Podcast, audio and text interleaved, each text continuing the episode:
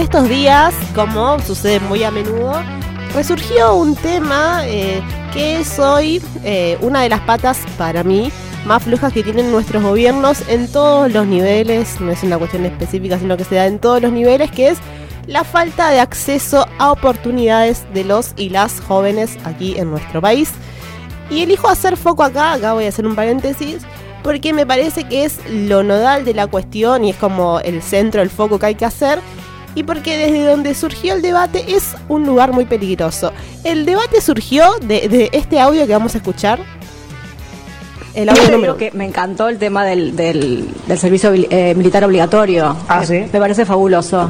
Me parece fabuloso. Es fuerte eso. Acabas de meter un tema. Acabo de meter un tema que me parece fabuloso. Las mujeres obligatorios eh, de dos años y los hombres dos años y medio. Sí, sí, sí. sí. O sea, vos sabías que mujeres y hombres hagan un servicio militar obligatorio. Por supuesto.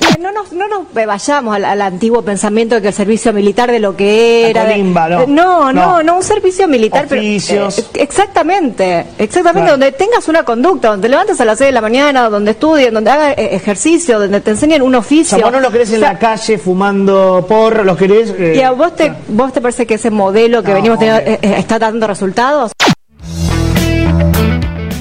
Quien hablaba ahí, por si no la reconocieron, es Amalia Granata, la diputada provincial de aquí de Santa Fe. Esto fue hace unos cuantos días ya en diálogo con La Nación Más. Estaba entonces Amalia contando lo maravillada que quedó con la experiencia de su viaje a Israel que hizo y contando cuánto le había encantado el servicio militar obligatorio de allí, ¿no? De ahí salió toda esta cuestión.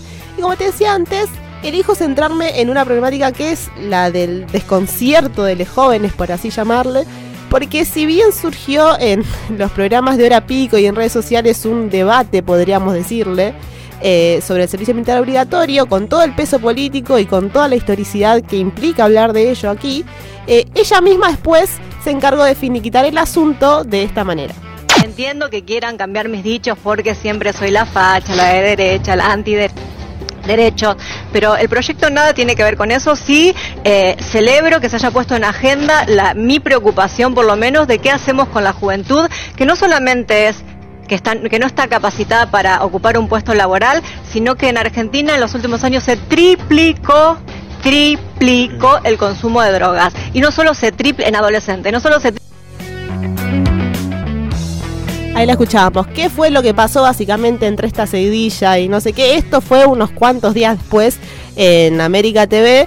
Después de todo este revuelo que te comentaba que se dio en redes sociales, en los canales de Hora Pico. Bueno, la diputada dio marcha atrás prontamente, unos días después, diciendo que está trabajando en un proyecto eh, que pretende que se apruebe aquí en la provincia, que lo tiene que presentar y que pretende que se apruebe, y que luego pretende que pueda ser trabajado en nación, a nivel nacional, un proyecto eh, que no habla, dice ella, de servicio militar obligatorio, sino de un servicio cívico obligatorio, haciendo una diferencia ahí. ¿En qué consiste? Bueno, como escuchábamos un poco, según lo que ella contó, porque como te decía, el proyecto todavía no está presentado, se trataría de, una vez finalizado el secundario, dos años de obligatoriedad de este sitio, llamémoslo.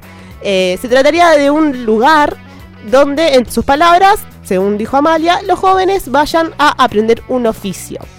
Porque, acusa Amalia, la principal problemática que tiene Argentina hoy es que los jóvenes no saben oficios porque dejan el secundario y caen, digámosle, caen en las drogas y la droga arruina a la juventud y por ende arruina al país.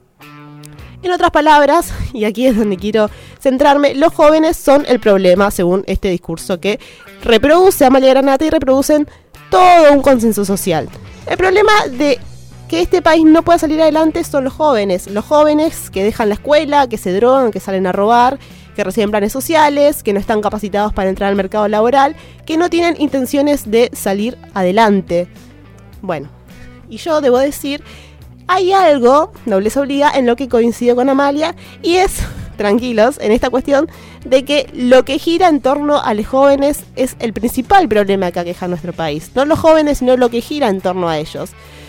Por ejemplo, una va y ve las cifras del INDEC y dice, che, bueno, escuchamos una cosa. ¿Cómo puede ser que más de la mitad de los jóvenes no puede terminar la escuela? ¿Cómo puede ser que más de la mitad de los jóvenes son pobres? Hay algo ahí que no cuadra. Y yo entiendo, obvio, que es indignante, que es profundamente indignante y que también es angustiante. Y la incertidumbre de no saber qué va a deparar el futuro a esos millones de jóvenes que pareciera que no tienen otro destino más que el desempleo, eso es una constante, o sea, no hay otra salida, parece que el escenario es así atroz. Pero bueno, la pregunta que hay que hacerse es, ¿el problema realmente son los jóvenes, como supone todos estos discursos que veníamos escuchando? Hay que hacerse muchísimas otras más preguntas también. Bueno, entre tantas cosas eh, que contendrán estos lugares, llamémoslo así, que menciona Amalia, está por ejemplo la de eh, que se enseñe un oficio, como escuchábamos, ¿no? Un lugar donde se enseñe un oficio. Cuando lo que no hay en realidad es un mercado laboral que permita el ingreso de esos jóvenes que sí están capacitados, que terminaron la secundaria y que están capacitados. No hay mercado laboral para las personas capacitadas en oficios, ni para esos, por ejemplo, eh, que terminaron estudios superiores y no pueden insertarse todavía en un ámbito laboral. Gente que terminó un terciario, una universidad y no tiene inserción en el ámbito laboral. Y hablamos de que no hay inserción laboral, no nos metemos en el terreno de las condiciones laborales porque no nos vamos más si hablamos de eso, no nos vamos más acá. Em, otra de las cosas que contendrían esos sitios, esos lugares, sería, por ejemplo, una rutina, y acá la cito a Amalia, una rutina que les enseñen a lavarse los dientes a la mañana. Eso dice Amalia. 32% de los hogares no tienen acceso a agua corriente según la encuesta permanente de hogares.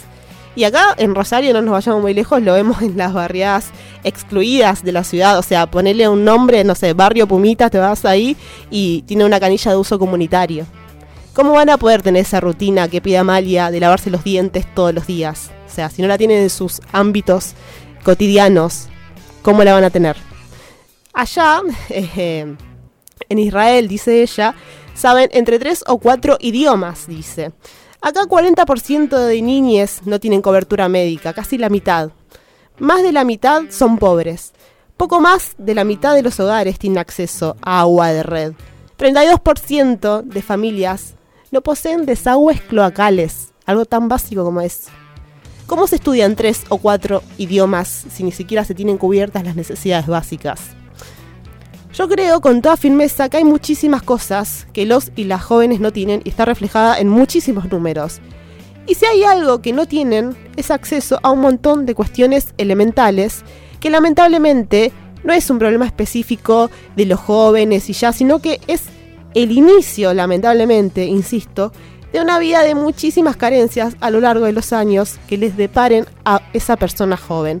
El problema entonces acá, claramente, no son los jóvenes.